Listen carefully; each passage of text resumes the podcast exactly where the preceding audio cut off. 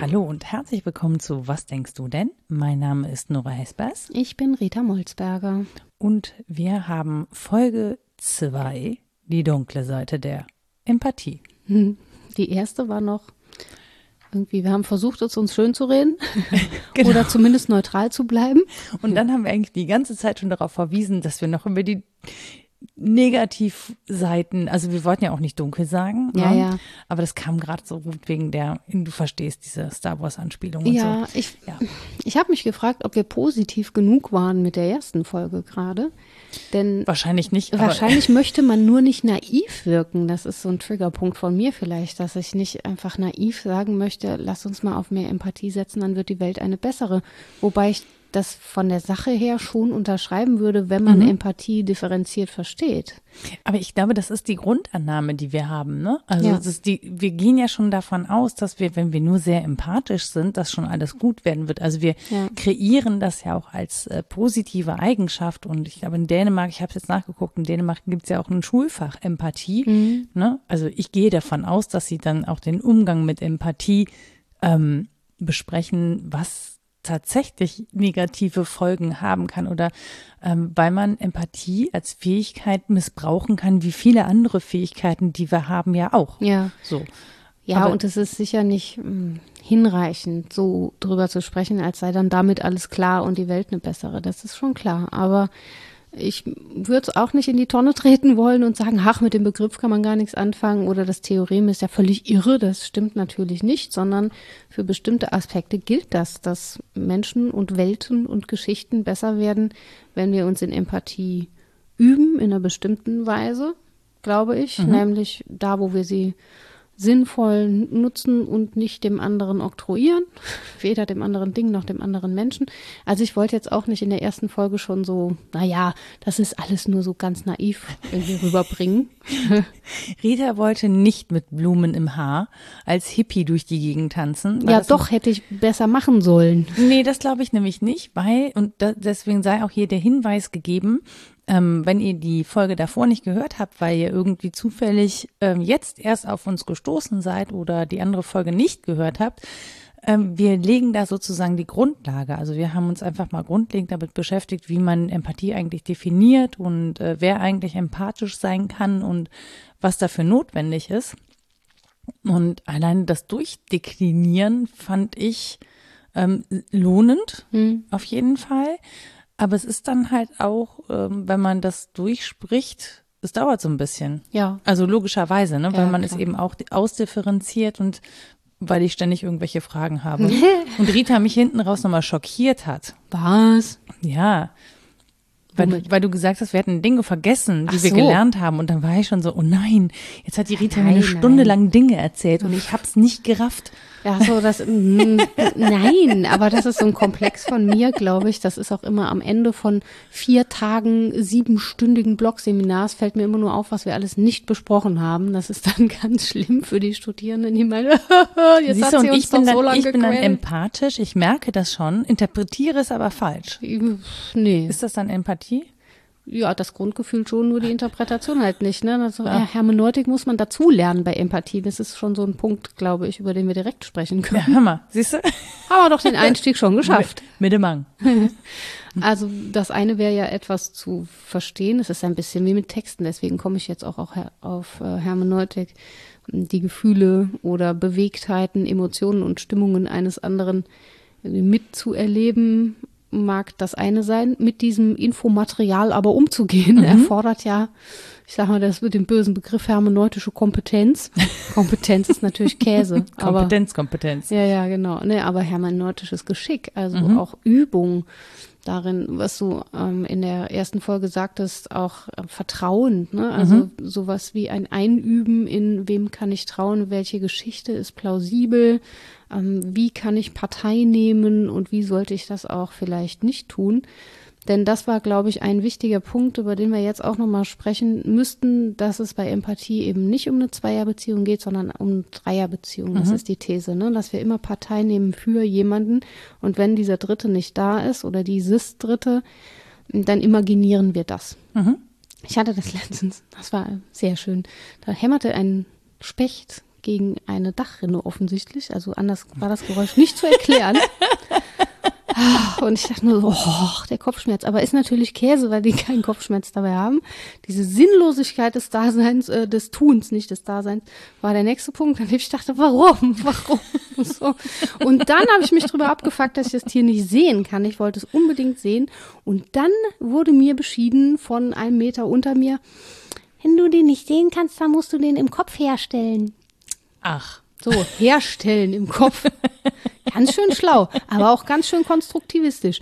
Aber das ist ja das, was ich dauernd tun muss. Ich muss ja dauernd in meinem Kopf auch etwas herstellen. Mein Sohn, gib sofort den Watzlawick wieder her. Ja, genau. Ich hätte das nicht machen sollen, dir immer diese Sachen zum Einschlafen vorzulesen. Ja, ja, ich war schon was erstaunt von irgendwoher kommt es dann immer wieder. Anscheinend. Also so. Hast du wieder irgendeinen Mist geredet und jetzt kriegst du es aufs Brot geschmiert. Ja, äh, ja. Wenn was er jetzt im Imaginieren gesagt hätte, dann wäre ich hinten umgefallen.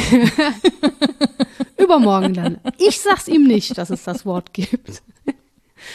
Ja, wie dem auch sei. Also es ist ja schon eine Leistung, die man ständig erbringt, dass man was dazu erfindet, dass man, ähm, selbst wenn jemand nur stolpert, hinfällt und sich, oder wie war, wie war das mit dem Brotmesser in die Fingerkuppe schneidet, ich beobachte das, dann ist ja interessant, welche Schmerzareale so alle im, im Hirn dann aktiviert werden, nämlich ähnliche ähm, welche Geschichte ich aber auch direkt mm, mit dazu erfinde. So, also dass ich mich frage, wo das Messer vorher war, ob die Blutvergiftung jetzt wahrscheinlich ist oder nicht, ähm, ob dir das schon öfter passiert ist, ob du vielleicht übermüdet bist. Also ich fange sofort an, auch andere. Ob mir das schon öfter passiert ist, fragen Sie meinen linken Zeigefinger.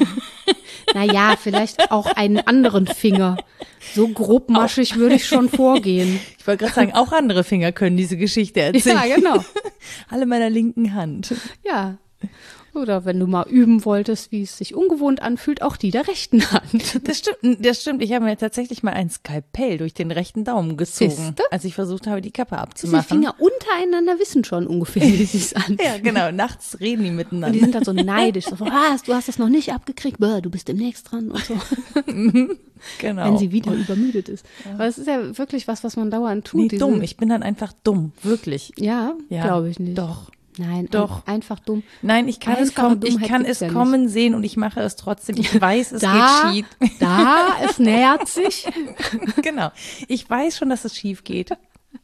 Ich bin dann, ich bin empathisch, ich kann es vorausdenken, mitdenken, ich kann den Schmerz auch schon spüren, aber ich kann es nicht stoppen. Auch dies würde ich miterleben. Mhm. In einem bestimmten Sinne. Und dann anfangen, Parteinamen zu ergreifen. Das war für mich Nicht für anfangs, das Messer. Ja, könnte ich aber ja, ne? Also Hat sich das Messer hat sie wehgetan? sich das war verdient. So. Die kleinen Sünden und so weiter. Also diese Hm. Parteinamen sind aber wirklich was. Das, da war ich vorher nicht sensibel für, bevor ich mich eingelesen hatte. Und ich bin ja auch immer noch nicht sicher, ob das in allen Fällen so eine wichtige Struktur ist. Aber ich verstehe, was er argumentativ damit will, der Fritz Breithaupt.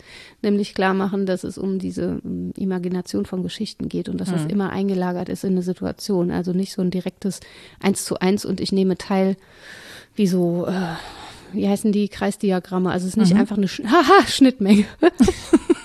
oh Gott. Ist jetzt auch schon spät heute Abend. Ähm, so einfach ist es halt nicht, sondern es nimmt einen Weg, mich einzudenken, einzufühlen, mitzuerleben. Ich musste gerade tatsächlich dran denken, ob das, äh, ob Schadenfreude auch aus Empathie entsteht. Ja, genau. Das ist seine These. Ähm, Das ist ja eigentlich etwas Neutrales, also sich ähm, diesem Miterleben hingeben zu können, sich darauf einzulassen, die Situation auch mitzuempfinden und vor allen Dingen, was ich auch schon klargelegt habe, diesen Transport zu schaffen in einen Perspektivwechsel. Es geht ja immer um die Übersetzung in eine andere Situation, in der ich nicht bin, so dass ich zugleich mehr und weniger empfinde als der oder die Betroffene, die ich da beobachte. So. Wie ich jetzt aber damit umgehe, dass ich diese Datenlage habe, ist einfach eine andere Frage. Es ist nicht von sich her moralisch, das mitzuerleben oder mitzuempfinden, sondern ich kann genauso gut große Lust daran haben, dass sich jemand anders Schmerz zufügt. Aus was weiß ich was für Gründen. Also Haha, ist mir nicht passiert gerade. Ja. Glücklicherweise. sowas zum Beispiel oder auch äh, und sei es mit schlechtem Gewissen, keine Ahnung, das andere Kind fällt vom Klettergerüst und nicht meins. Tut mir leid für das Kind, kann ich auch alles miterleben, aber das St. Florians Prinzip gilt auch hier. Ne? Äh, verschon unser Haus, zünd andere an, heiliger St. Florian. Was? Das kennst du nicht? Nein. St. Florians Prinzip. St. Florian ist der Schutzheilige für Feuer. Ja. Äh. Und man wünscht sich dann, dass der andere nicht beschützt, sondern nur Ja, einen das ist halt selber. die ironische Übersetzung dieses so. Prinzips, dass man sagt, Hauptsache mein Haus brennt nicht, wenn ein anderes brennt, ist auch nicht so toll. Das ist natürlich eine Denkfigur, der ich jetzt nicht anhängig bin. Mhm. Ich finde, im Bestfall sollte Feuerwehr überflüssig sein. Ich meine es jetzt im großen, metaphorischen Mhm. auch. Ich möchte nicht, dass anderen irgendwie Schlechtes Mhm. widerfährt. Ah, kürzlich ging es auch um Narzissmus und wie man mit Narzissten umgeht. Und dann sagte jemand, ja, da gibt's ganz tolle Tipps. Und dann wird, dann hat man es richtig gemacht, dann sucht sich der Narzisst ein anderes Opfer. Und denke ich so, nee, dann hat man gar nichts richtig gemacht. Entschuldigung. Das muss man, das Er ist doch nicht ja gut, weiter. wenn er, ja eben. Das ist aber die. Ah. Denkfigur. Ja. Die ist, glaube ich, jetzt auch nicht moralisch unbedingt unbedenklich. Aber du warst ja bei der Schadenfreude und ja, Empathie ist die Vorbedingung für Schadenfreude. Oder für Sadismus. Oder für Vampirismus. Oder für, ich nenne jetzt mal ein paar. Wie Vampirismus. Äh, Fritz Breithaupt Ach, du nennt so Energievampire? Äh, ja, wenn man das eigene Erleben durch jemand anderen erweitert. Also wenn man selbst lebendig wird durch das Blut eines anderen. Wenn man sich so anzeckt. Ja, aber äh, genau.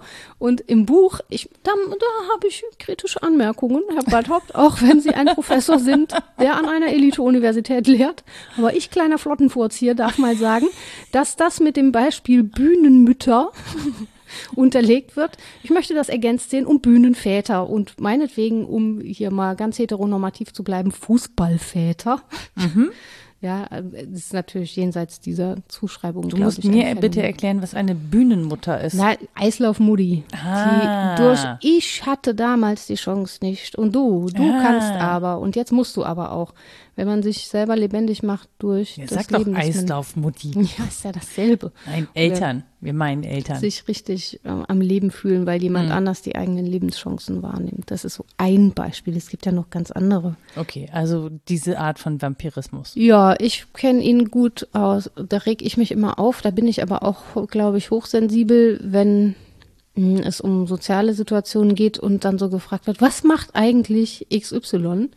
Und dann sage ich immer, dann frag sie halt selbst, weil das ich so jetzt, weiß ich nicht, dem anderen suggerieren soll, er habe ein Sozialleben, weil ich die Information weitergebe, während ich die ganze Care-Arbeit mache und immer frage, wie es der anderen geht, dann finde ich, nee, dann mach's auch selber und frag, wenn es dich interessiert.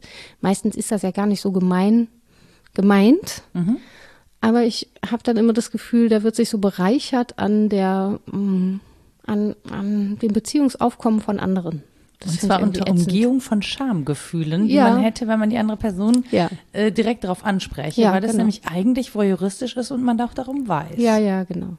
Oder es geht so um symbolische Selbstergänzung, dass man in seinem Freundeskreis bestimmte äh, Menschen hat, die man dann heranziehen kann, wenn einem Intoleranzen vorgeworfen werden, kann man aber sagen, nein, nein, ich kenne aber die und die und die. So, das finde ich auch irgendwie, das entdecke ich an mir auch. Das ist, glaube ich, auch so eine milde Form von Vampirismus, dass man sagt, ja, kann schon sein, dass ich gar nicht ähm, so einen breiten Horizont habe, aber das erledigen ja andere für mich. Wobei man ja auch selbst nicht alles sein kann, aber das ist schon wieder eine Verteidigungsrede. also ähm, ja, was ich damit sagen will, man sollte schon auch auf das gucken, wo es im Kleinen funktioniert ist und wo man es an sich selbst findet. Ja. Und Schadenfreude ist ein klassisches Beispiel, finde ich. Ja, man muss, man muss ja dann auch schon eine Entscheidung getroffen haben, ne? Also ob man die jetzt Mhm. bewusst oder unbewusst tut, aber man weiß ja schon, dass da was passiert. Man kann diese Emotionen sehen und dann kann man sich entscheiden, Mhm. ob man sie an sich ranlässt und sie mitempfindet oder ob man sich ihr verschließt und sich dann daran freut, dass es einem selber nicht passiert oder man eben diese Empathie auch ne, auf eine gewisse Art und Weise ausschalten kann. Ja, genau. Oder vielleicht kann man sie ein bisschen eine Form von pervertieren, also verschieben. Glaube ich auch. Also dieses Kriterium der Asymmetrie habe ich dieses Gefühl nur, weil es jemand anders hat. nee, ich teile das Gefühl ja jetzt nicht. Und dann kann man einfach sagen, okay, dann ist es gar keine Empathie, dann ist es halt irgendetwas anderes. Man könnte aber auch sagen, das ist so eine, es hätte Potenzial, eine Form von Empathie zu sein, mhm. gleitet aber auf den letzten Metern auf eine andere Bahn, mhm. so wie du das jetzt nahelegst, ne? Und ähm, ist dann nicht wirklich etwas anderes, aber eine, wie soll man sagen, eine, eine Fehlfunktion oder eine eine Spielart. Ja, so. Ja. Mhm. ja genau. Variante. Genau. Und das Problem habe ich bei allen ähm, Gefahren oder dunklen Seiten der Empathie, mhm. die Fritz Breithaupt benennt. Man kann nicht gut sagen, finde ich, tut er auch nicht. Also das ist schon differenziert dargestellt. Das ist die Negativseite der Empathie. Mhm. Sondern man muss sagen, okay, Empathie hat auch den Hang da und dahin. Mhm. Und manches ist vielleicht ja wirklich eine Anti-Empathie und anderes ist so nah dran, knapp daneben ist auch vorbei. Und anderes wird vielleicht gelabelt als Empathie, ist aber gar keine. Zum Beispiel ähm, Identifikation, mhm. sagt er. Das wird häufig wahrgenommen als Empathie, wenn ich mich mit jemandem identifiziere, aber es ist ja eigentlich was anderes zum Beispiel in Situationen. Weil diese, weil diese ähm, Metaebene fehlt, weil ich mich eben nicht und bewusst nicht auf diese Fremdwahrnehmung kapriziere, sondern versuche eben identisch zu sein und sehr nah ranrücke. Ja, ja, genau. Also weil es zum Teil fehlt dieses, äh, diese Differenzerfahrung, mhm. würde ich sagen. Und es geht auch um eine andere Gefühlslage. Es geht wirklich mehr um ein Überschwappen von Gefühlen, weil er positioniert Empathie ja zwischen Überschwappen von Gefühlen einerseits und rein kognitiven An, ähm, Eindenken mhm. andererseits. Mhm. Und ich meine, ich weiß nicht, ob das stimmt, aber ich meine, dass diese Formen von Identifikation eher so ein Gefühlsüberschwappen sind, dass sie häufig nicht gedacht sind, dass sie häufig wenig Anteile von von Reflexivität haben. Ich würde, glaube ich, sogar behaupten, das ist eine Form von Aneignung, weil ich will, ja. also identisch, ne, ich will es mir ja aneignen, ich will es mir zu eigen machen. Ja. Also das muss ja, das, auch das kann missbräuchlich sein. Ja. Ne? Also wenn ich das irgendwie auf eine missbräuchliche Art und Weise tue. Es muss aber nicht in der Absicht passieren, es missbräuchlich zu benutzen. Nee, genau. Weißt du? Ja, das, es kann ja. mir ja auch unklar bleiben, was ich genau, da eigentlich richtig. tue. Ja. Genau, es bleibt dir unklar, was du da tust. Du, du richtest damit im Zweifel Schaden an, aber es bleibt dir unklar, was du da tust, weil du deine Motivation gar nicht kennst. Ja, oder es ist ein Schaden rein hypothetischer Natur, der überhaupt nicht zu irgendeinem Fehlverhalten führen mhm. würde. Also das Beispiel, das er bringt, ist, die Behaglichkeit, die ich empfinde, wenn ich mich in einer Situation, wo jemandem geholfen wird, mit der Helferin identifiziere und sage, ha, genauso ist es richtig, den Armen muss man wirklich und ich würde auch und so. Ja, ich würde. Mhm. Naja, also ne, emp ja, ja. empathisch oder sozusagen empathisch bei der Helferin zu sein in mhm. dieser Situation. Und das kann natürlich eine Form von Empathie sein, wenn ich die ganze Situation einbeziehe, wenn ich es reflexiv angehe und genau das problematisiere, was ich gerade tue. Aber wenn es auf der Ebene verbleibt, dann ist es einfach so, mh, mm, ich, ich weiß nicht, dass ich, ich ziehe mir die, die, die Empathie der anderen Person eigentlich ja, an. so. Ja, ne? so ich ja. sehe, da hilft jemand, dass diese Person hat einen empathischen Prozess durchlebt und hat daraus eine Handlung abgeleitet und ich äh, setze mich sozusagen stellvertretend in diesen empathischen Prozess, leite daraus aber keine Handlung ab. Ja. Es wird ja schon geholfen. Ja, genau. Ich glaube, das ist auch das Behagliche daran, dass mhm. ich schon mal, es wird ja geholfen, es ist von mir gar nichts gefordert, das ist schon mal mh, mm, ganz bequem und es kriegt da niemand auch mit, mein Wohlbehagen. Mhm. Es muss mir ja nicht mal peinlich sein. Also vieles von unserem, ich würde behaupten, vom Medienkonsum fun funktioniert vieles nach diesem Muster. Mhm. Dass man sich mit ja, dem Romanhelden identifiziert, weil er moralisch so doll ist oder weiß ich nicht. Ne? Ja, so konzipieren wir aber moderne Helden ja nicht mehr. Die sind ja alle gebrochen. Ja, dann kriegt er halt auf den letzten Metern noch den, ich auch nicht, den Traumschiff-Charakter. als den ich ihn gerne hätte. Aber oder ich identifiziere mich mit den Anteilen, die ich halt als moralisch gut bewerte mhm. oder so. Oder ja, also ich glaube schon, dass vieles in der Narration noch so funktioniert. Ähm, ich glaube, das soll es ja auch, ne? Also, ja, ist ja ich, auch okay. Also genau. kann ja wirklich auch ein Feld sein, das ist seine These, der ist ja Literaturwissenschaftler, ähm, dass das ein Feld ist, in dem wir uns üben können. Mhm Und ich würde das erweitern auf ganz andere Gegenstände. Auch es muss natürlich nicht nur Literatur sein, auch Film funktioniert ja so und alles mögliche andere. Podcast. Ja. Das würde mich interessieren, ob jemand sich eindenken, einfühlen und miterleben will unter Einbezug der Situation, weil wir, das ist jetzt spannend, weil wir ja schon was von der Situation auch hergeben, sprachlich und erzählen, wie wir uns und wann wir uns treffen, Ich- ob wir uns treffen oder nicht im selben Raum sind und so. Ja, also zum einen wurde mir zurückgespiegelt, dass zum Beispiel bei meinem Podcast Die Anachronistin, also wo es mal Ja. um meinen Opa geht, ne, dass Menschen da mitempfinden und sich bewegen lassen Das und ist so auch und viel mitfühlen. näher dran an eigenen Geschichten. Genau, aber wenn ich das jetzt gerade von mir aus sagen muss, ähm, ich, äh, ich, ich muss einen kleinen Einschub machen, weil ich Spotify als Plattform ein bisschen kritisch sehe. Ansonsten an diesem Podcast kann ich aber nichts kritisieren. Und zwar ist es der Podcast zu Hanau.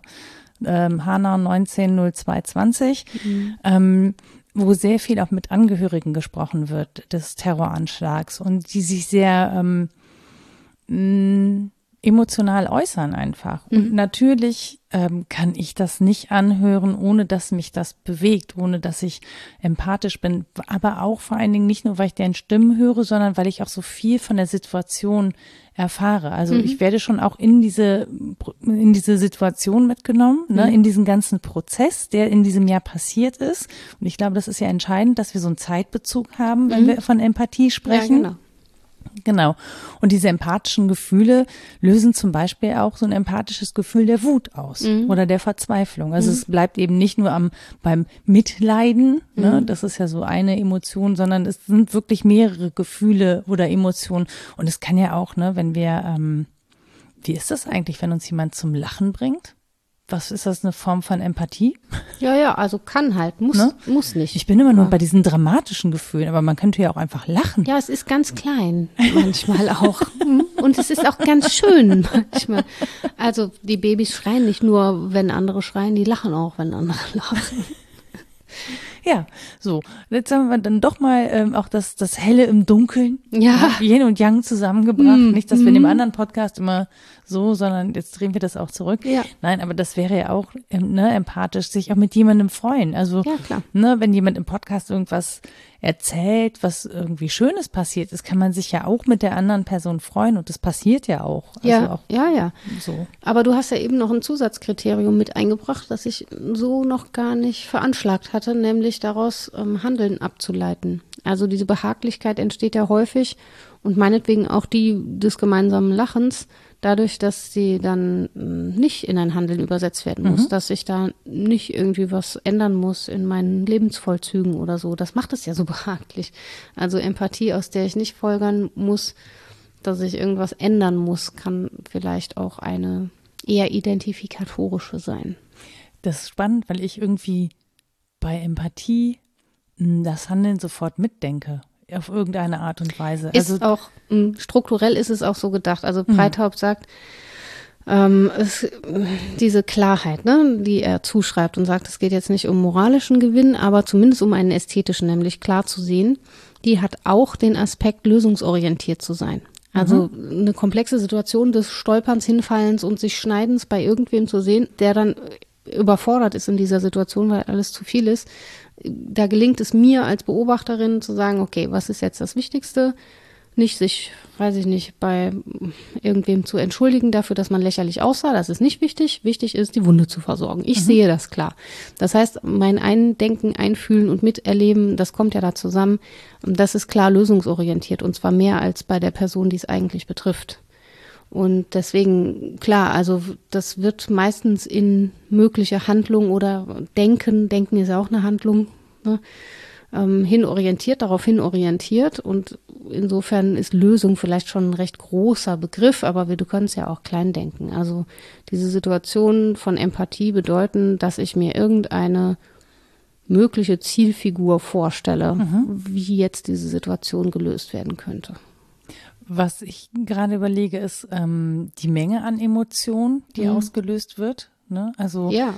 ähm, dass auch gerade soziale Netzwerke zum Beispiel Emotionen gezielt ansprechen, Ja. damit wir interagieren, also eben auch Handlungen vollführen, damit wir uns äußern, Ja. damit wir uns auch empathisch äußern. Also ne, wenn Mhm. wir dann da wieder ähm, negative oder aber auch positive Inform äh, Informationen, Emotionen, die Ja. auch vorher Informationen Affekte. waren. Affekte, genau. Mm, Das soll ja ganz, ganz bewusst getriggert werden und man hat uns ja jetzt auch, ähm, und ich glaube, das hat mit Empathie zu tun, dass wir nämlich nicht mehr nur diesen Daumen nach oben haben. Es ist lange her, liebe Kinder. Aber es gab mal eine Zeit ohne Emoticons in diesem Internet. Ja. Mm, Also nicht in der Form. Auch das, witzig, dass mir das eben gar nicht eingefallen ist, aber auch das soll ja dafür sorgen, dass wir sozusagen empathischer umgehen damit. Was mich übrigens manchmal richtig nervt an diesen Emoji-Kackteilen, weil sie mir nämlich, ähm, weil sie mir so eine Emotion aufdrücken. Die haben manchmal sowas, ähm, Die des anderen, oder was? ja, die haben sowas aufdringlich Gefühliges, was manchmal, was ich manchmal völlig unpassend finde. So. Ja. Ja, also wenn mich jemand um Gefallen bittet und dann kommt hinterher dieses Knutschmund-Emoji und ich denke mir so, ich, du brauchst mich jetzt nicht, also ich würde dir den Gefallen auch einfach so erfüllen, weil ich brauche jetzt keine so. Und im gleichen Zug ist mir aber auch schon gesagt worden, ja, du schreibst immer so nüchtern, kannst du nicht mal so ein Emoji benutzen? Und ich denke immer so, nein. Benutzt doch irgendein geiles Kürzel, das kein Mensch kennt. Nein, so ein ja, Buchstabenkürzel. Es ist auch nicht so, dass ich das nie benutze, Ja. aber es ist so, ich, ich, pff, manchmal dauert mir das einfach zu lange. Wenn es was ausdrückt, ist es ja auch schön. Dann Ja. ist es tatsächlich ergänzend, aber vielleicht zählt das ins Feld. Wir sollten eine ordentliche Hermeneutik dazu entwickeln. Mhm. Mit der reinen Sache ist noch nichts gewonnen. Und wenn es zu den Bildsymbolen keine Symbollehre gibt, sondern nur Symbollehre, also äh, ist jetzt doof gesprochen, Ja. dann ähm, natürlich ist es dann eher unnötige Information, um es mal böse zu sagen, die auch noch hinzukommt und die ja, man meint auch noch. Erpressung. Ja, kann es auch sein, So. klar. Und das ist auch eine, eine dunkle Seite der Empathie, Genau, richtig. Ja, ja, da soll mir nämlich Empathie abgenötigt werden, ja. Ja. Beziehungsweise da trifft ja schon jemand die Vorannahme, ich könne nicht empathisch darauf, das ist ja das Eigentliche, was mich daran das ist das Unverschämte. Ne? Du schaffst es bestimmt nicht ohne dieses Emoji. genau. Das, das Du empfinde Dummerle. ich. Das, du Klotz. Ja, richtig, du Klotz. Das hatten wir auch schon mal. Mhm. Ja, so. Und ich verstehe das grundsätzlich, also auch weil Wort manchmal sehr viel harscher klingt, als es gemeint ist und so.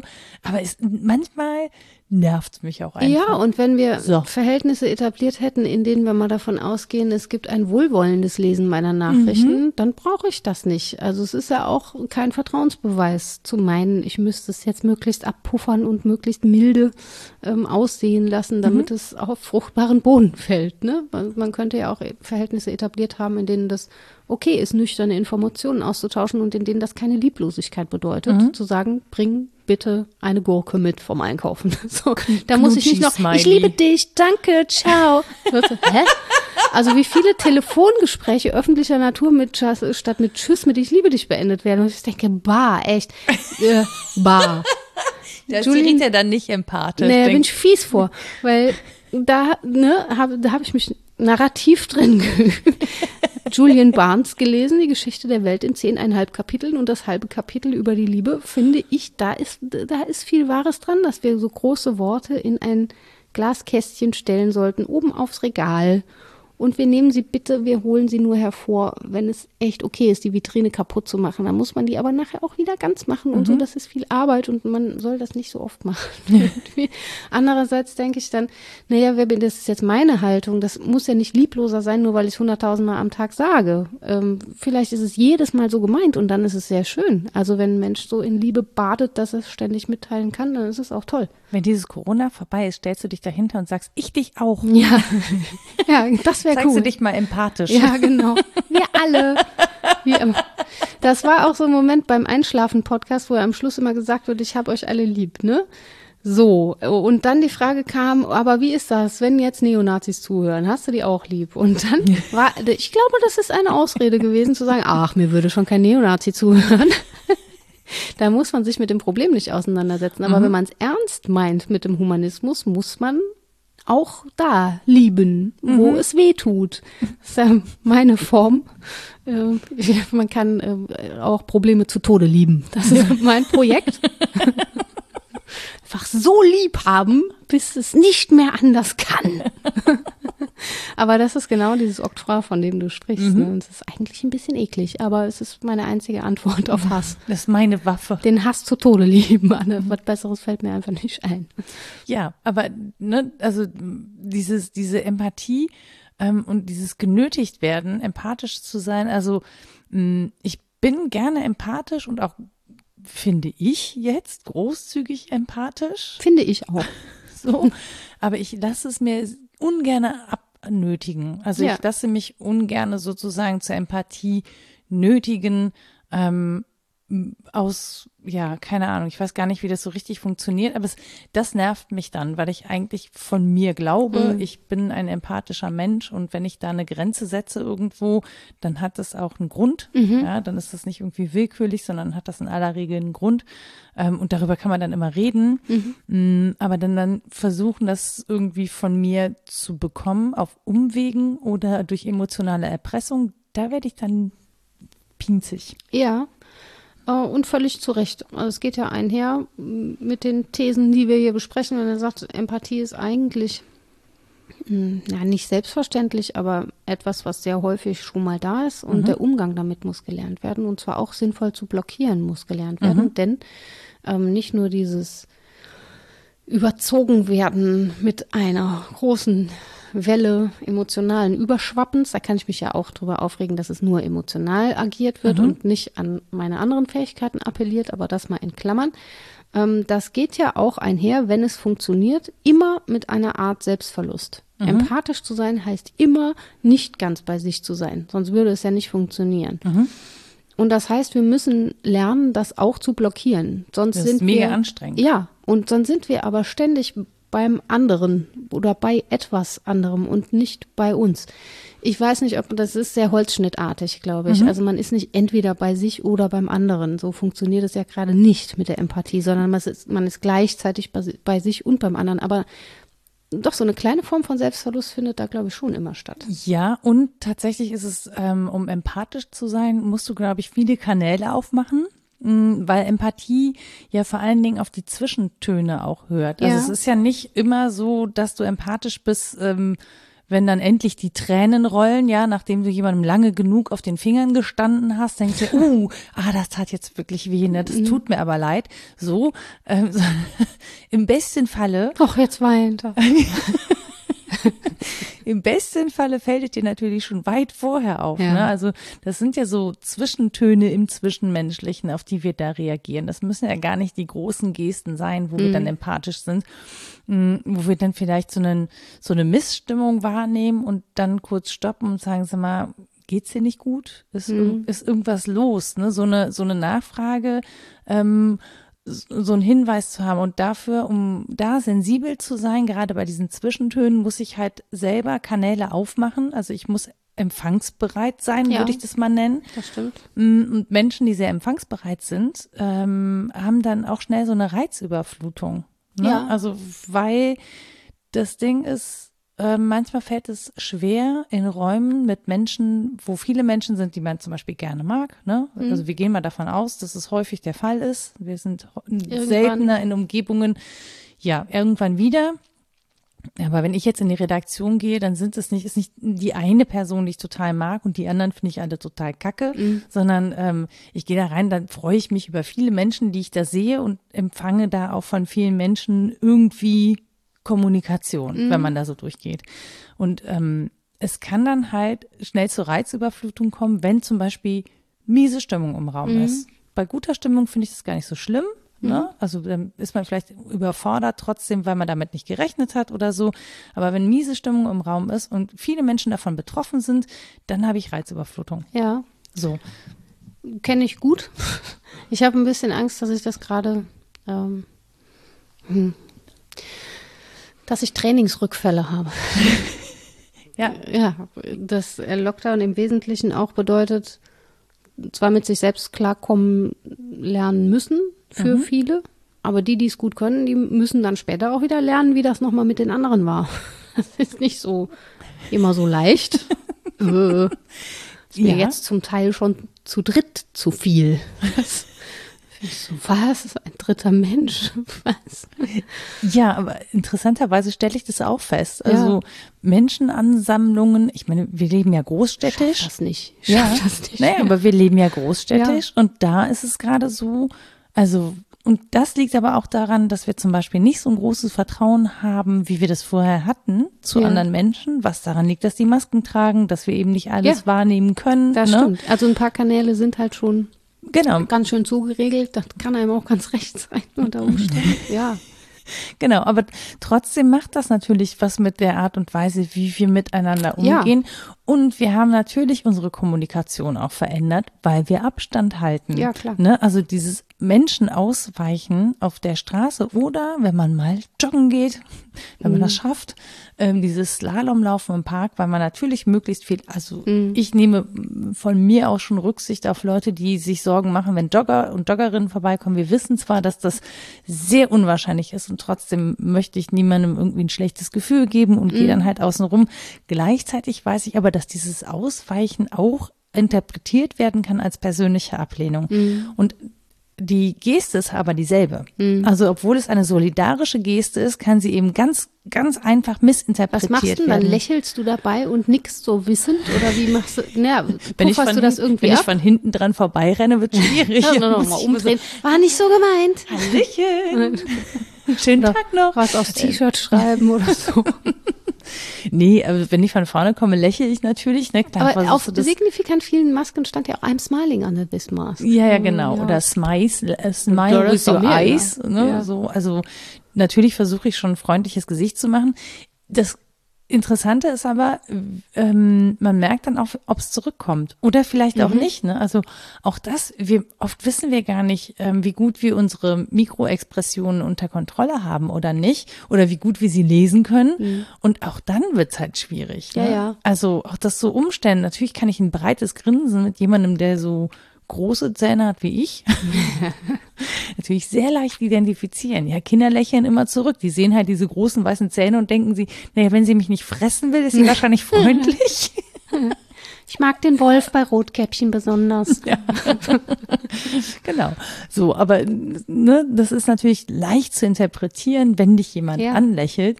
Ähm, wenn das aber nur über die Augen funktioniert und gesetzt den Fall, stell dir vor, du hast Botox-Behandlung gerade gehabt, weil du Falten hast. Das, nicht wertend, sondern ich meine das wirklich ernst. Du ja? sprichst mit jemandem, der nicht mal bemerkt, ob eine Maske getragen wird oder nicht, wenn ich nicht aktiv drauf achte, weil ich das Gesicht ohnehin nicht lesen kann. Das Ja. ist echt doof, weil ich mich im Rahmen von Ehrenamt dafür gemeldet habe, so Willkommensdienste zu machen, wo man drauf achten muss, ob Menschen Masken tragen. Also, so, sie haben die durchgelassen, die hat da keine Maske. Oh, ist mir nicht aufgefallen. Dann, ach, echt. Die Ja. sieht auch mit und ohne Maske, sieht die für mich Es sieht- gleich ja, nicht aus. Es ist schlimm, aber Ja. es ist wahr, ja. Genau. Und früher musste ich üben. Jetzt nicht mehr. ja. Ich finde es schrecklich. Also auf eine Weise finde ich es schrecklich, weil es mich so entlastet. Auch diese Ausreden, das ist jetzt ein Nebenthema, aber Mhm. ich glaube, es gehört schon dazu, die viele benutzen, denen es vorher zu viel war und wo man jetzt sagen kann, okay, der soziale Kontakt wird runtergefahren wegen Corona. Wenn man ehrlich wäre, würde man sagen, oh Gott, endlich habe ich eine Ausrede.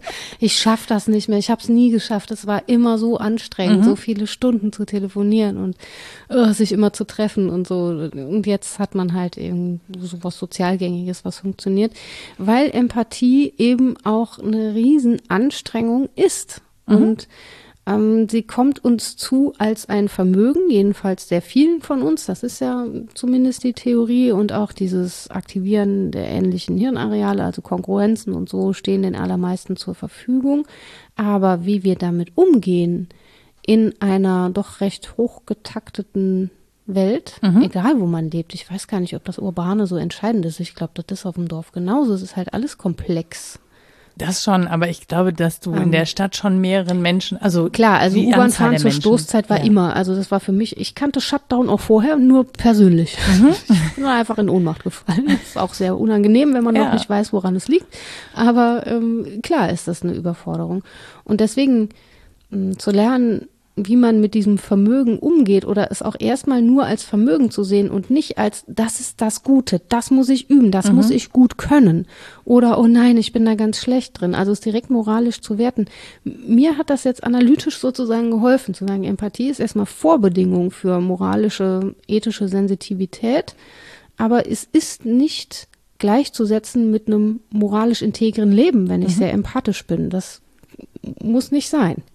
Und deswegen glaube ich, dass es wirklich wichtig ist, dass wir einen Umgang damit lernen. Ja. Also ne, sowohl die Menschen, die überempathisch sind, weil das kann einfach auch schwierig sein, weil die auch auf alles Mögliche reagieren dann zum Beispiel. Ja. Ne? Also wenn Empathie bedeutet, dass du auch ähm, die Informationen, die du bekommst, gerne in Handlung, also in eine Lösung umsetzen möchtest, ne? weil du zum ja. Beispiel ein Problem signalisiert bekommst und es lösen möchtest, ähm, dann ist es halt super, super anstrengend und da ähm, sozusagen, um die eigenen Ressourcen zu schonen und nicht in so eine Überlastung zu kommen, ist es wichtig, damit einen Umgang zu finden ja. und auch zu wissen, wann bin ich denn eigentlich gemeint als handelnde Person oder wann darf ich mich auch mal raushalten. Ne? Mhm. Nur weil ich es sehen und empfinden kann, heißt es ja nicht, dass ich immer diejenige sein muss, die auch handeln muss. Ja. Ne? Also ähm, wie gehe ich denn damit um? Ja. Das ist ja schwierig was ja eine ambivalente hm, Antwort auf dieses äh, Identifikation mit der Helfenden sein kann und sagt, das ist ja auch gut, dass es schon jemand anders tut. Mhm. Ich muss das nicht tun. Ich darf mich auch entlasten. Ich muss das nicht alles leisten. Und das ist eigentlich das Schöne, glaube ich, was jetzt unsere beiden Folgen auch zusammenbindet. Auch das kann ich anhand von Narration üben. Mhm. Ich kann Empathie im vollgültigen Sinne sehr gut als Narrativ ähm, als narrative Empathie begreifen. Und das heißt, dass ich sowohl das Vermögen selbst als auch den Umgang damit auch narrativ einüben kann, mhm. indem ich Lebensgeschichte erzähle, indem ich Geschichten wahrnehme, indem ich ihnen zuhöre und so weiter. Denn auch die Blockaden funktionieren ja gemäß mhm. Narration. Was mir gerade ähm, aufgeploppt ist, ist das Zuhören. Also Empathie mhm. vielleicht zu stoppen und nicht sofort ins Handeln zu übersetzen, weil das, das kann eben auch schiefgehen. Ne? Also ja. ich fühle mich angesprochen, möchte das, ähm, möchte die Verantwortung aber nicht haben mhm. und wehre das dann ab. Mhm. So. Statt zu sagen, okay, ich fühle mich angesprochen, ich höre erst mal zu mhm. und frage mich, wo mich das anspricht. Ja. Und reagiere gar nicht sofort darauf und wehre auch nicht ab, Ne? mhm. ne? weil da kommen wir nämlich in diese ganzen Diskussionen rund um ähm, Rassismus, Sexismus oder was auch ja. immer, sondern ich merke, okay, das macht was mit mir, ja, ich empfinde jetzt gerade was und dann erstmal rauszufinden, mh, hm, bin ich beim anderen, bin ich bei mir, mhm. ne, weil man behauptet halt häufig, man wäre beim anderen, ist aber eigentlich bei sich selber. Ja. Also auch da klar zu kriegen, wo habe ich, man kann ja mit sich selbst empathisch sein, ja. ne, weil man an eine vorangegangene Situation zum Beispiel erinnert wird ähm, oder weil es wirklich sofort die diese ähm, Assoziation hat, okay, jetzt wird von mir eine Handlung, eine Emotion erwartet, mhm. ja, da, da will mich jemand erpressen oder so. Mhm. Auch darauf kann man sehr empfindlich reagieren ja. und sozusagen an der Stelle, wo die Resonanz einsetzt, weil ich glaube, es hat auch mit Resonanz zu tun, ja. wenn wir über Empathie reden, mh, mm, da so, eine, so einmal durchatmet und dann sagt, okay, ich gebe mich jetzt erstmal, also ich merke, das macht was mit mir, ich gebe mich jetzt in diese wertneutrale Position und höre mir das erstmal an. Ja. Und bewerte dann später. Ja, genau. Das sehe ich halt auch als große Stärke dieser Theorie, dass man sagt, guck mal auf das Ästhetische, auf das, was es sinnlich mit dir macht. Guck mhm. auf Sehen, Hören, auf, guck auf diesen ästhetischen Zustand angeblicher Klarheit. Vielleicht ist es auch erstmal Verworrenheit, aber es ist einer, der zunächst noch nicht moralisch ist. Und ja, ich äh, habe letztens was gelesen über ach, die Situation der Hebammen, das beschäftigt mich ja schon lange. Das ist echt schwierig jetzt in Corona-Zeiten mhm. und so. Das ist was, was mich nicht loslässt. Spätestens äh, seit der Folge mit Ali Kosma. Ähm, und da ging es um Auskultation. Und ich kannte den Begriff nicht. Das ist Abhorchen. Mhm. Was Ärzte, ich glaube, Ärztinnen und Ärzte tun therapeutisch viel, wenn sie hören, mhm. wenn sie was abhören. Und ich habe beschlossen, ich mache ein Seminar zur pädagogischer Auskultation, wie das ist, zu hören, weil das glaube ich, so wichtig ist, dass man in einen Zustand der Aufnahme gerät. Mhm. Aber wie du sagst, wenn man die Kanäle weit aufmacht, muss man eben auch damit rechnen, dass sie geflutet werden. Mhm. Und muss gleichzeitig das Recht haben, so, das schaffe ich nicht. Bis hierhin schaffe ich es nicht. Ich hatte das immer zum Beispiel in Sprechstunden, wenn dann eine Vertrauensbasis da war oder ein pädagogisches Miteinander, das auch empathisch geprägt war, nämlich als Erleben einer ähnlichen Situation, als Miterleben und nicht als beschult werden oder so, dann kamen Menschen auch mit ihren persönlichen Anliegen. Und das ist einerseits sehr schön und andererseits sehr furchtbar, weil ich das zum einen nicht gelernt habe. Ich kann das also nicht gut beantworten. Ich bin keine Therapeutin. Ähm, das ist das eine. Ich kann es nicht gut und ich kann es, ich habe auch nicht gelernt, dass die andere Seite es von mir fernzuhalten. Ich trage das mit mir in meinem Herzen rum. Das ist auch so ein Stil von mir. Ich trage alles lang mit mir rum, still, ohne darüber zu sprechen. Und das wird schnell zu viel. Und ich kam mir aber immer komisch vor, und dann so irgendwie einen Flyer der psychosozialen Beratung über den Tisch zu reichen und zu sagen, ja, da, oh, Entschuldigung, aber bis dahin und hier nicht weiter. bin das schaffe ich nicht. Ich gebe dir mal ganz empathisch diesen Flyer. Ja, genau. Da ist eine Nummer, da geht dann ein Anrufbeantworter dran, ne? Viel Erfolg.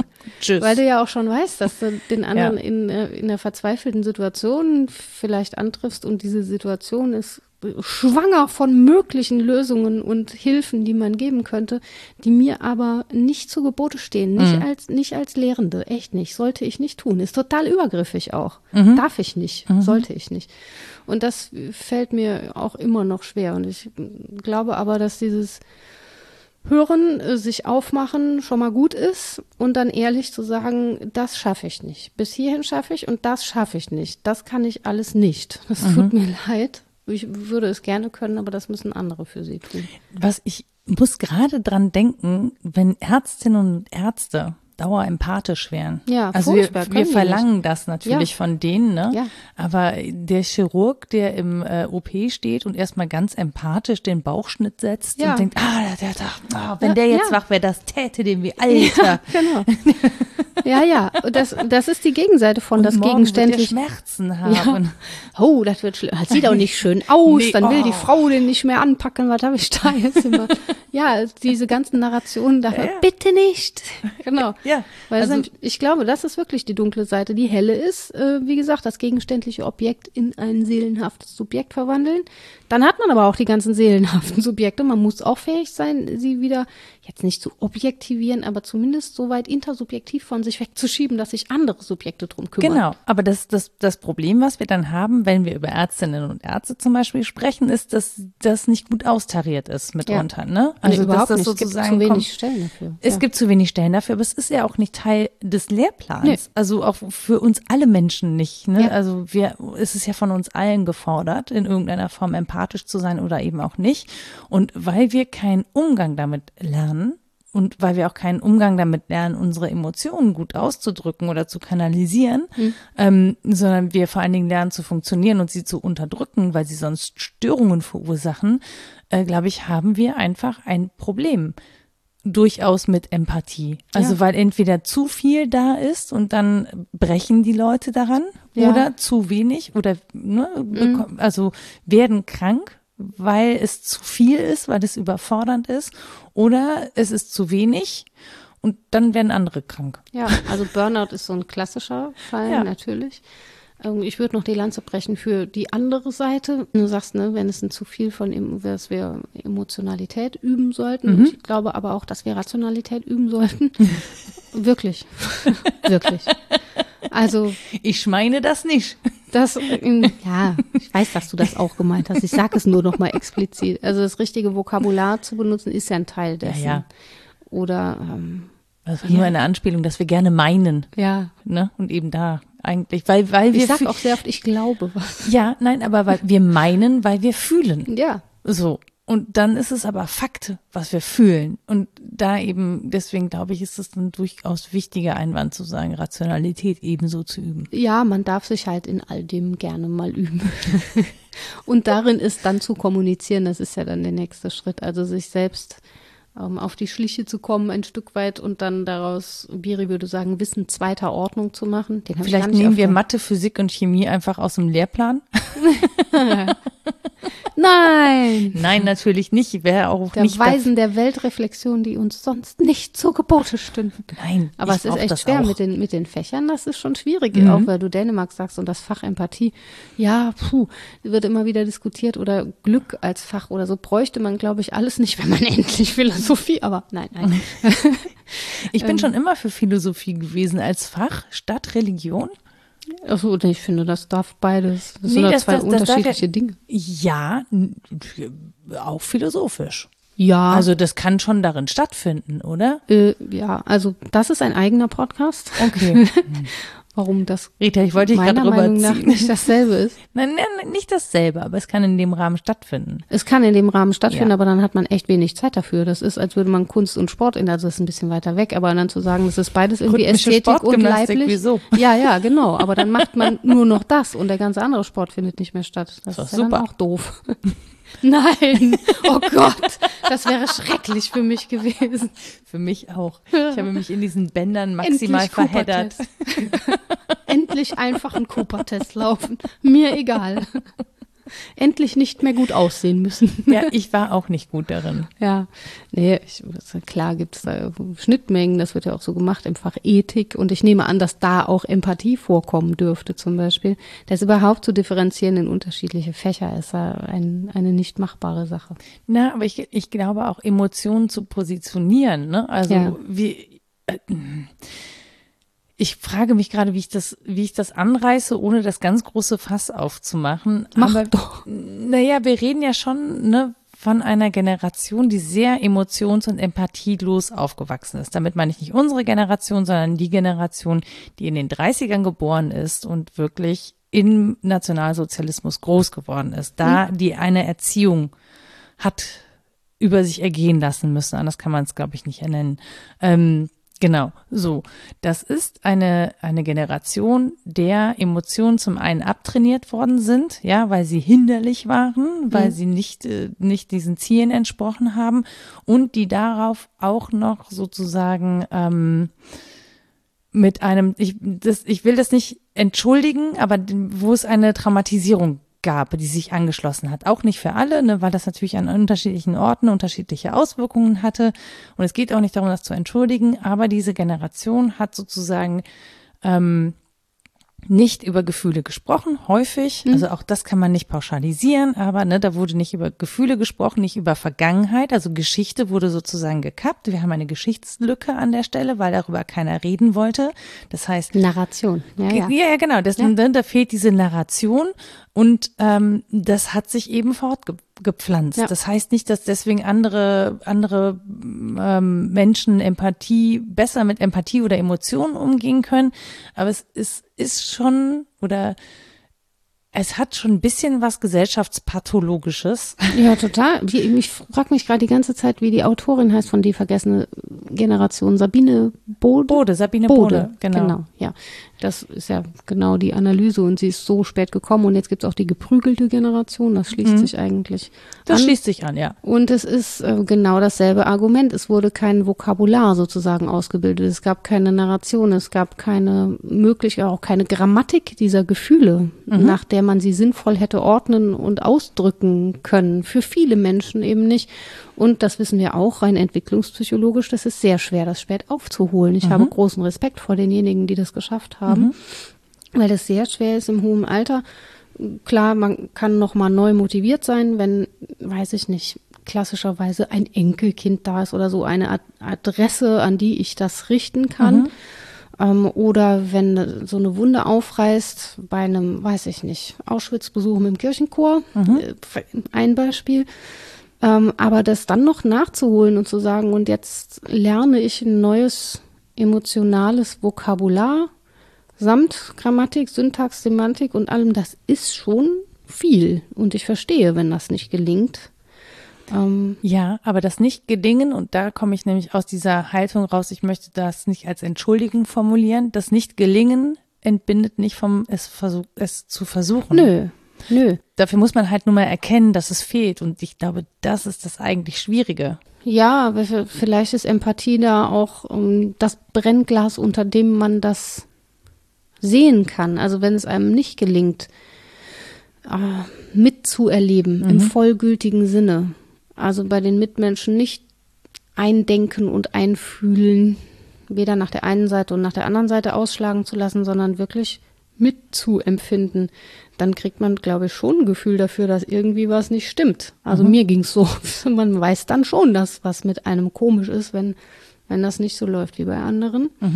Mm, Und ja, vielleicht ist es das, dass man sich nicht zu leicht entlassen darf, also nicht zu leicht sagen, oh, dann bin ich halt so. Das ist ja sowieso so eine Formulierung, bei der ich allergisch werde. Ähm, sondern dann darf man sich fragen, woher kommt's, was bedeutet das, was bedeutet es auch für andere Menschen, nicht nur für mich. Und dann kann man immer noch gucken, ob man was damit macht, in irgendeinem Sinne. Ja.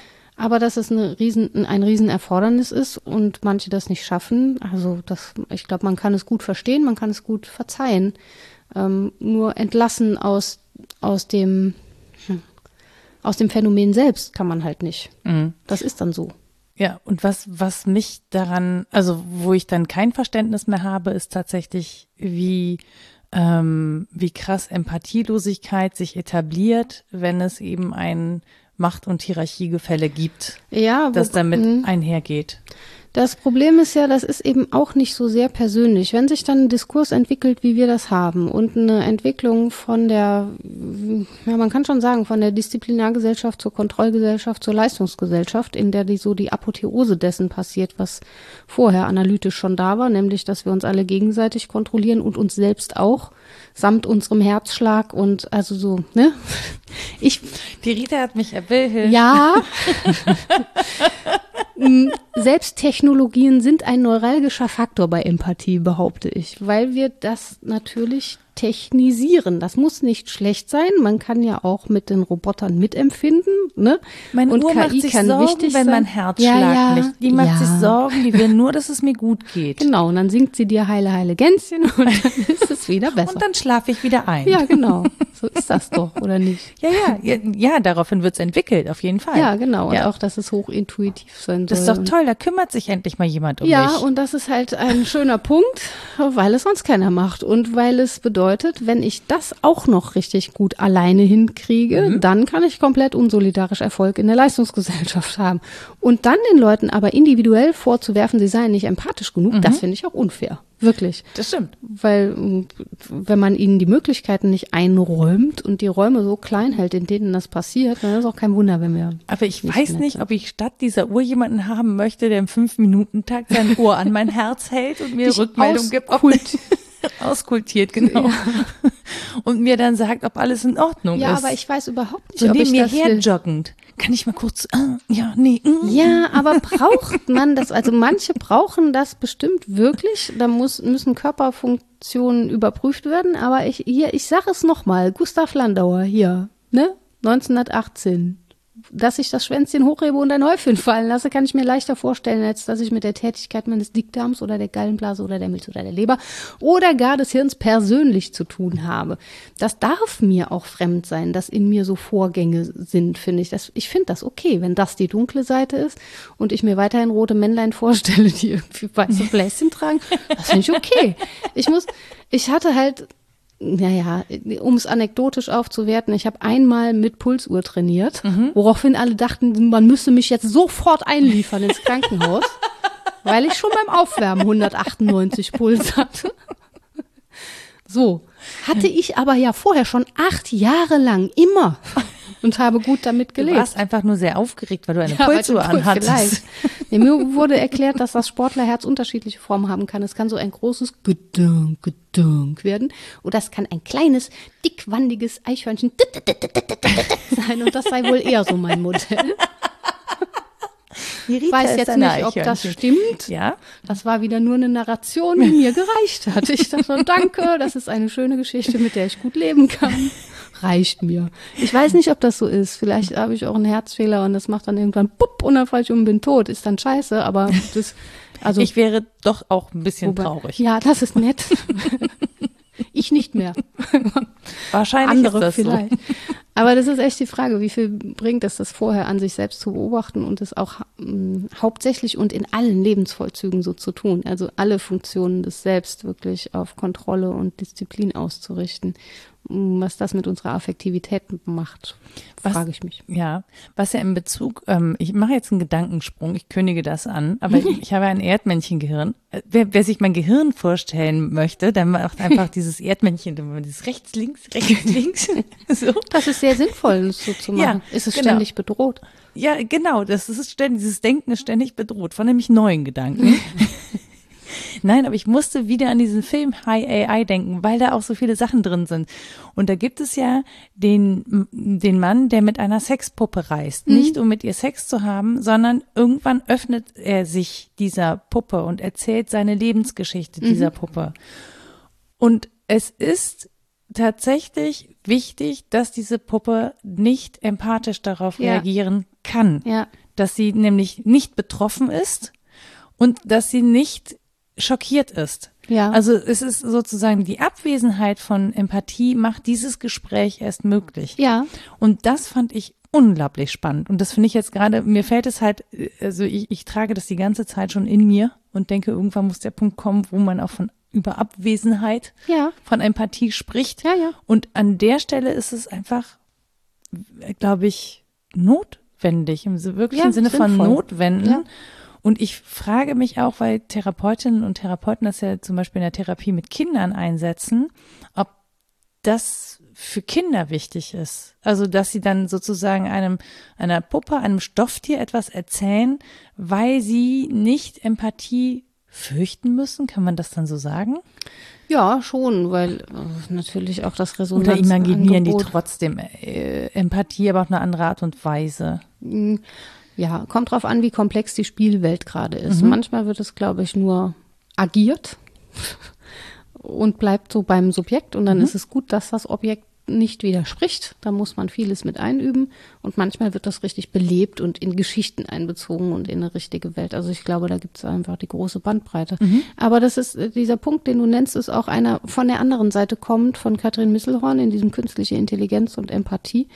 In dem Kapitel Freundschaft, Liebe und Sex mit Robotern sagt sie, dass das ähm, ja, vielleicht zitiere ich einfach, zunehmend geht der Trend in die Richtung, Roboter zu bauen, die Menschen nicht nur in ihrem Alltag oder bei der Arbeit unterstützen, sondern zu Freunden, Geliebten oder Sexualpartnern werden.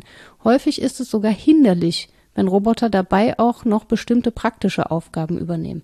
Also Menschen brauchen eigentlich diese Trennung, wofür jetzt jemand da ist. Und vielleicht auch dieses Stummstellen von Resonanzachsen und von Empathiekanälen, um jetzt in den Bildern zu bleiben um sich selbst wirksam zu fühlen, um selbst richtig vorzukommen, um auch jemanden nicht zu belasten. Manchmal denkt man ja auch, ach, ne, jetzt, es gibt ja sogenannte Plauderkassen in den Niederlanden, wo die Seniorinnen und Senioren dann extra an eine langsame Kasse gehen. Aber eigentlich will man ja niemanden damit belästigen und aufhalten und so weiter. Und wenn ich das gute Gefühl haben kann, das ist eh nur eine Maschine. Ich kann aber imaginieren, es sei jemand anders. Wenn ich das so reflexiv angehe, kann das natürlich eine massive Entlastung sein.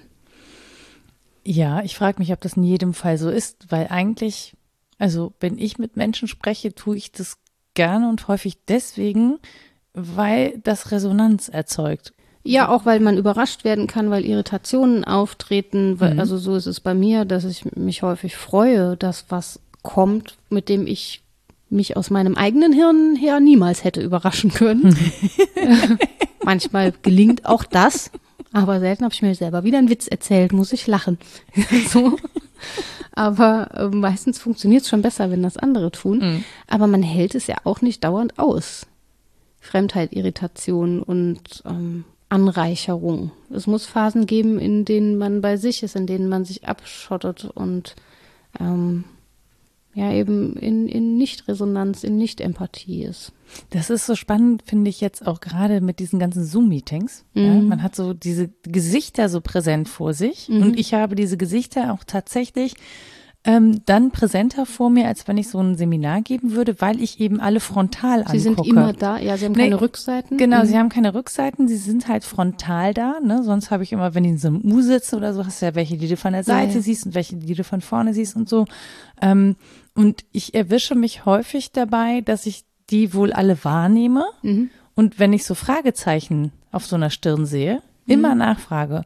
Und es hat schon mehrfach, deswegen lasse ich das mittlerweile, das hat schon mehrfach so, so Situationen geführt, weil Leute irgendwie über was komplett anderes nachgedacht haben. Ach so, ich, wo die dann so.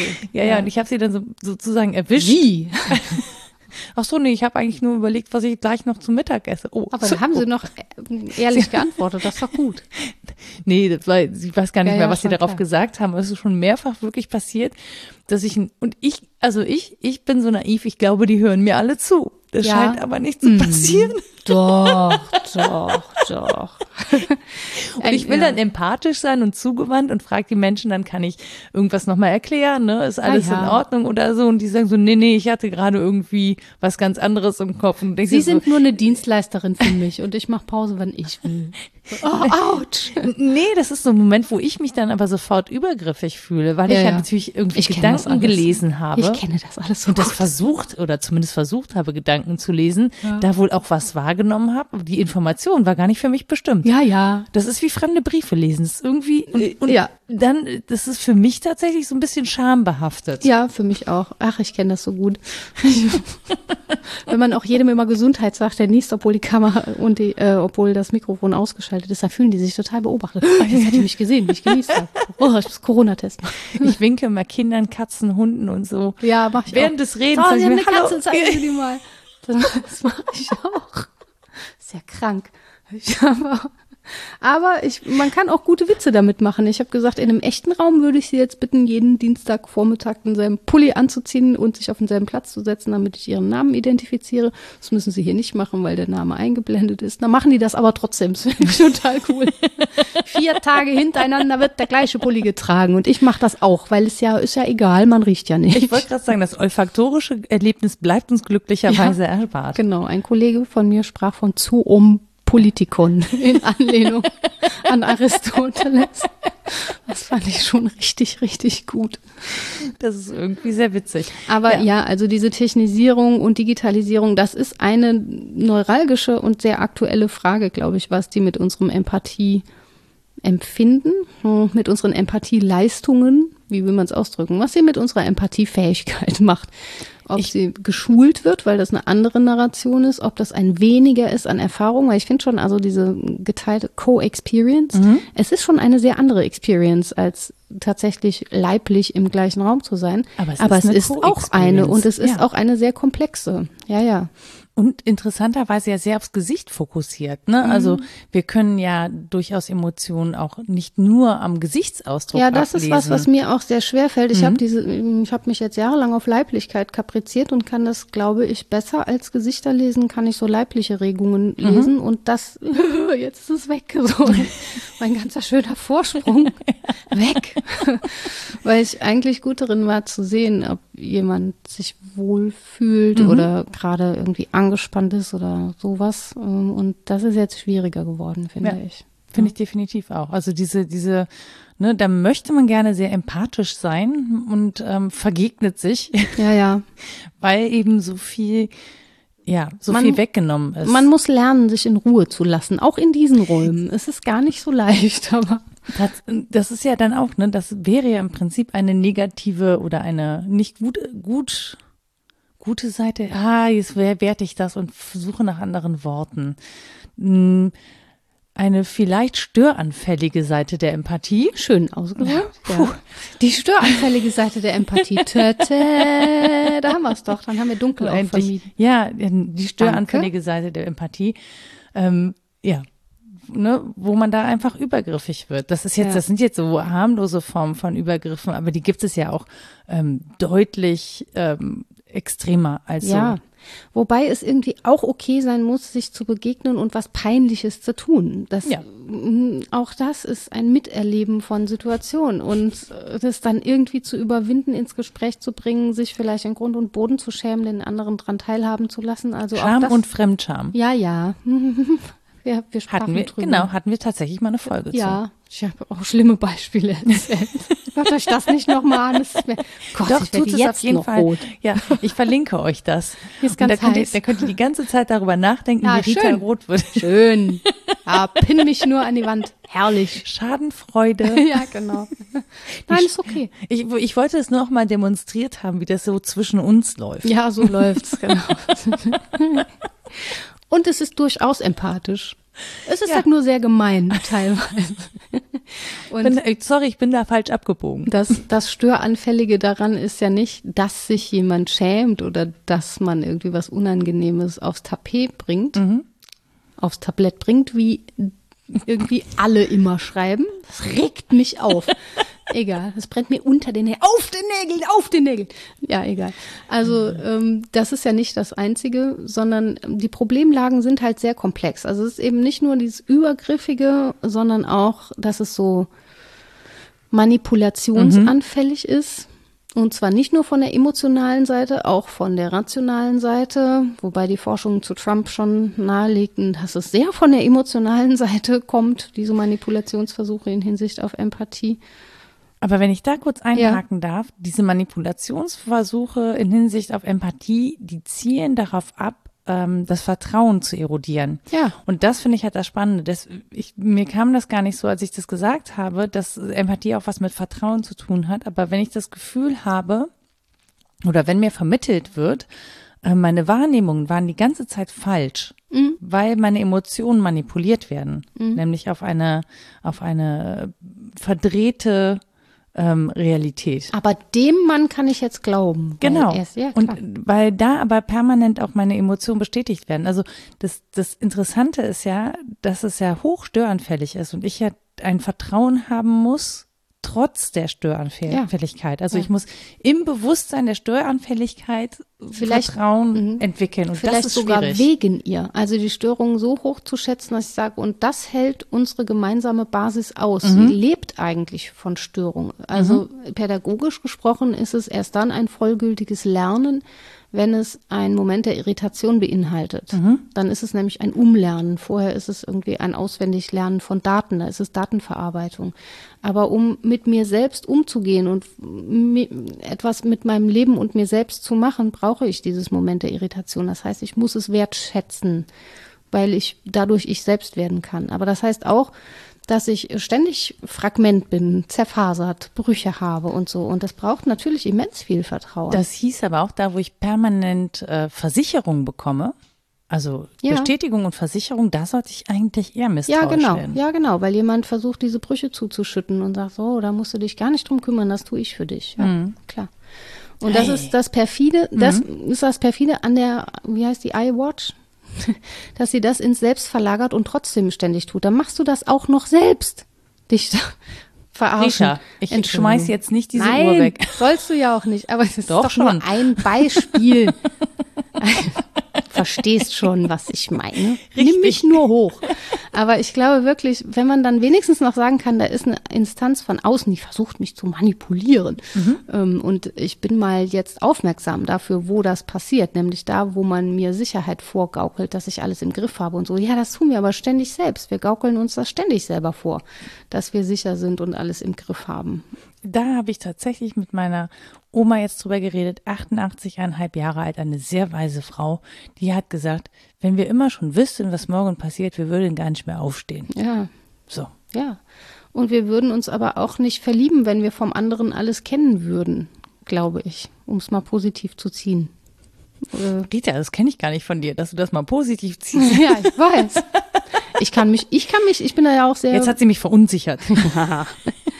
also ich kann mich ja in alles Mögliche verlieben, das auch in Tätigkeiten, ins Lesen oder ins Boxen oder in äh, Natur oder so. Und ich glaube, das könnte man nicht, wenn es einem vollkommen durchsichtig wäre. Es, ist, es interessiert einen dann und man will dann mehr. Also ich würde zum Beispiel sehr gerne Wald verstehen. Und wie Bäume so Pilze. tatsächlich. Ja, du mit den Pilzen, genau, das kann ich auch total gut verstehen. Ja. Ich liebe Pilze. Ja, aber es wäre nicht die gleiche libidinöse Beziehung, wenn du schon alles über sie wüsstest, behaupte ich. Das ist auch ein bisschen Es immer. ist, es ist gar nicht möglich, alles über sie Na zu wissen. eben, und das ist ja das Schöne. Und das Ihr ist müsst das euch mal auch mit dem mit Schleimpilz beschäftigen. Das Ja. ist so, der kann äh, sich erinnern. Schleimpilze haben eine Form von Erinnerung. Das ist wirklich spannend. und los. Nee, kann so, ich nicht mehr zuhören, sondern ab jetzt genau. recherchieren. Nee, jetzt erstmal Ritas Literatur. Nee, ist schon erstmal. soweit? Nee, lass uns noch zusammenfassen. Ja, oh Gott. richtig. Äh. Okay, das war sehr Chrisse- anekdotenlastig. Ich entschuldige mich an dieser Stelle Nee, bitte sehr tu das nicht. für den Mangel an analytischer Klarheit. Der kommt jetzt, der Anteil analytischer. Klarheit. Genau. Ähm, das ist relativ einfach, weil ich mich in diesen Sachen jetzt dann wirklich hauptsächlich auf ein Buch bezogen habe, nämlich auf Fritz Breithaupt, Die dunklen Seiten der Empathie.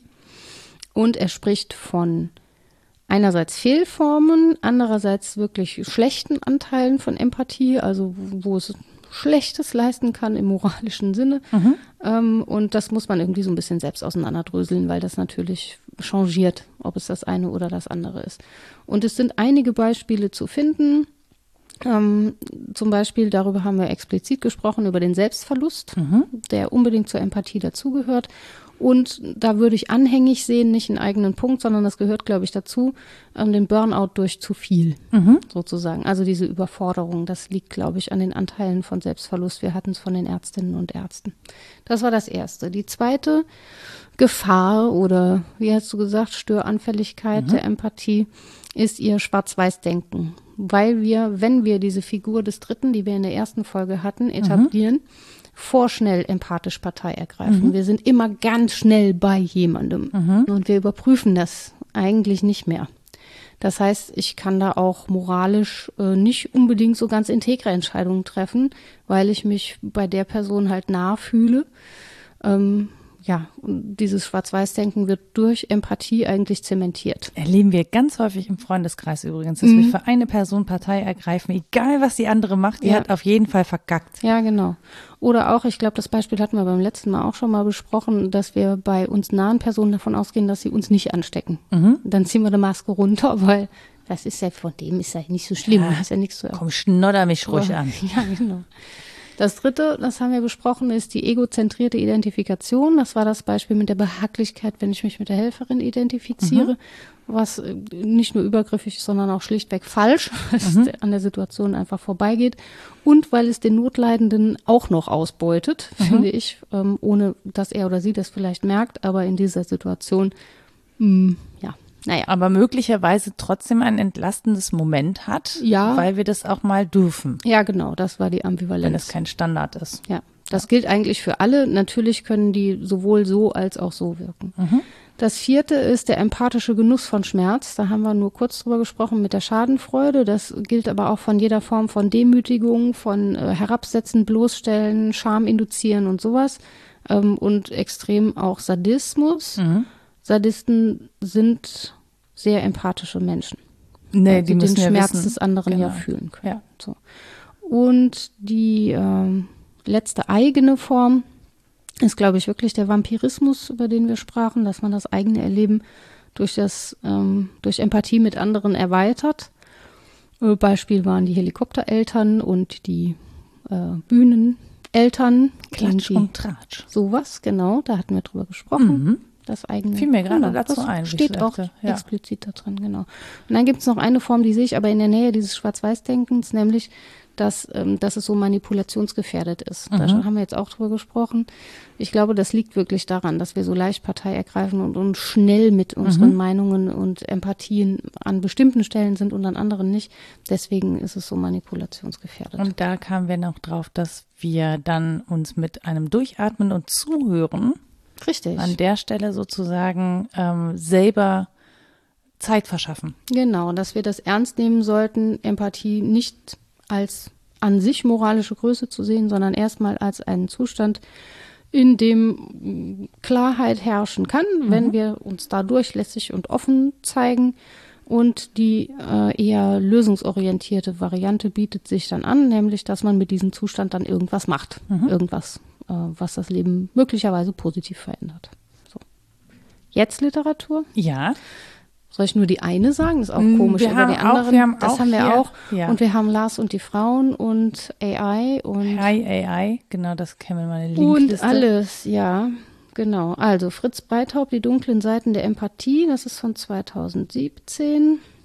Teile davon sind auch noch in, auch von ihm Kulturen der Empathie. Das ist von 2009 und ich finde es spannend, auch die Entwicklung von dem einen ins andere zu beobachten. Katrin Misselhorn, Künstliche Intelligenz und Empathie vom Leben mit Emotionserkennung, Sexrobotern und Co. von 2021. Dann haben wir über Sabine Bode, die vergessene mhm. Generation, gesprochen. Die Autorin von Die geprügelte Generation, weiß ich nicht auswendig. Haben wir Finden aber auch, wir raus. Haben wir auch besprochen. Ähm, was war denn noch? Ach ja, Timo Breyer. Das kann ich empfehlen, das ist aber furchtbar teuer, das sollte man nur entleihen. Mhm. Und es ist äh, sehr philosophisch, aber das heißt ja nicht, dass man das nicht lesen kann. Ähm, Timo Breyer, Grenzen der Empathie, philosophische, psychologische und anthropologische Perspektiven. Das Mhm. ist wirklich ein dickes Buch äh, von 2013 und das versammelt äh, vieles. Und den Landauer hatte ich nochmal zitiert, ne? Gustav Landauer von der tierischen Grundlage in der Weltbühne. Genau, das war der mit dem Schwänzchen in die Höhe. Ja, ja, genau. Und der mit den, äh, Es ging aber Mit den ums Wuskudingen. Koten. Ja, und es ging ums ach nee, das ist Koten. Schapp, Entschuldigung. Nur das, Ja, es ging ums Koten, ja. ja, ja. Ja. Ja, nicht das, nicht das hier, ne, zu vorgerückter Stunde. Ach so, ach, da bin ich ja noch nicht mehr drauf gekommen. Entschuldigung. Jetzt, oh, Empathie und Erektion heißt die Folge. Nein. Ach komm schon. Jetzt, Rita. Dass du es aber auch immer übertreiben Hast musst. du jetzt nahegelegt? Nee, ich wollte nur, dass es eben nicht, ich habe dieses, denken Sie nicht an den rosa Elefanten gemacht. Ach so. Jetzt werde ich rot. Das Na war ja toll. geschickt. So, ja, nicht so sehr. So, in dieser Folge schaffe ich es auf jeden Fall auch am Schluss Tschüss zu sagen. Das habe ich nämlich in der letzten versäumt und dafür schäme ich mich immer noch. Nee, ich schneide das einfach ran. Ach, Wir cool. faken das. Tschüss, tschüss, tschüss, tschüss. Ich muss doch erst noch sagen, wo die Menschen uns ich. erreichen Das können. war doch nur fürs Rausschneiden. Ach so, jetzt habe ich aber da reingelacht. So funktioniert das nicht. Also, wenn ihr uns auf diese Folge eine Rückmeldung schicken möchtet, dann könnt ihr das tun an rita.wasdenkstudenn.de oder nora.wasdenkstudenn.de. Wir haben eine Website www.wasdenkstudenn.de. Da könnt ihr uns Kommentare dalassen, wenn euch denn danach ist. Ihr findet uns auf Twitter unter @wddd_podcast. Mich dürft ihr auf Mastodon finden unter Frau Nora. Und wir haben natürlich auch eine Facebook-Seite, wenn ihr die benutzen möchtet. Es tun nicht sehr viele Leute. Ich finde das gar nicht so schlimm, aber wenn ihr uns da erreichen möchtet, könnt ihr das tun. Wir sind quasi fast überall, außer bei diesem Instagram. Weil ich weiß nicht, wann ich all diese Kanäle angucken ja, weil du das ja auch so. alles alleine machen musst. Das tut mir total leid. Nee, irgendwie. weil ich auch einfach ein fusseliges Kind bin. So. Hm. Und sowieso. Selbst mein Pferd hat einen eigenen Instagram-Kanal. so, also, Ernsthaft? that said. Wir haben auch einen Steady-Account. Da könnt ihr einen Podcast zu Hause sponsern mit einem Euro. Ja, dazu haben wir uns herabgelassen, dass wir uns einen Euro spenden lassen von euch. Dann das ist, das hilft tatsächlich wirklich. Herabgelassen, um- ist schön. Ja, wir, wir sind da ja nicht so.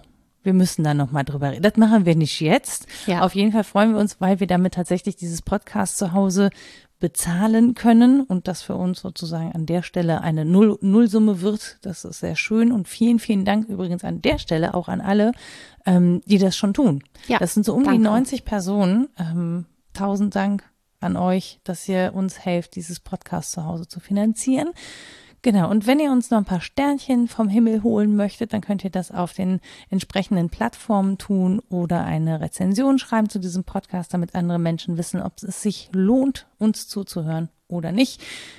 So, da war jetzt ganz schön viel Gesabbel. Ich sag mal, seid empathisch, aber nicht zu dolle.